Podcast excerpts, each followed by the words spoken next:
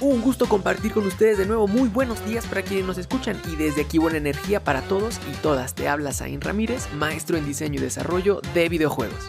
Los videojuegos ya se han convertido en parte irreemplazable de nuestra cultura, ocupando un importante lugar dentro del entretenimiento, definiendo profesiones y estilos de vida, posicionándose a la par del cine, música y literatura, llegando a recaudar iguales o mayores ingresos que estas. Por esto, en el 2008, las revistas Playmania, Hobby Consolas y PC Manía iniciaron un movimiento que se terminó convirtiendo en realidad, el Día del Gamer. Esta iniciativa fue tan bien recibida en redes que, aunque inició siendo un acto simbólico, ahora se reconoce conoce al 29 de agosto como el Día Internacional del Gamer. Uno de los más veteranos redactores de la misma revista Hobby Consolas cuenta que esta iniciativa nació con el objetivo de reivindicar el videojuego como una obra cultural y de entretenimiento. Pero, ¿qué significa ser un gamer?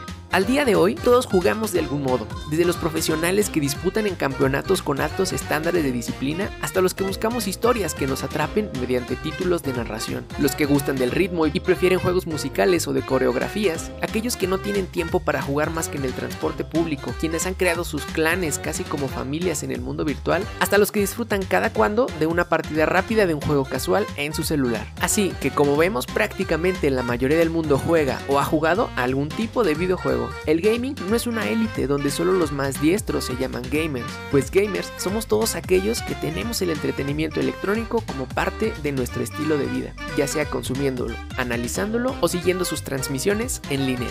Para muchos, los videojuegos son más que un hobby y tienen ganas de ser los mejores o brillar de alguna manera, mientras que algunos disfrutan de ser el mejor entre sus conocidos, otros van más allá y se dedican a obtener récords tan sorprendentes como es el caso de Joel Hopkins, quien desde 2016 ingresó al libro de récord Guinness luego de poseer la mayor colección de videojuegos del mundo, con un total de 17.446 diferentes. Así que recuerda anotar en tu agenda el Día de los Videojuegos y sus jugadores, conocidos como gamers, quienes desde hace 12 años reconocemos el 29 de agosto como nuestro día.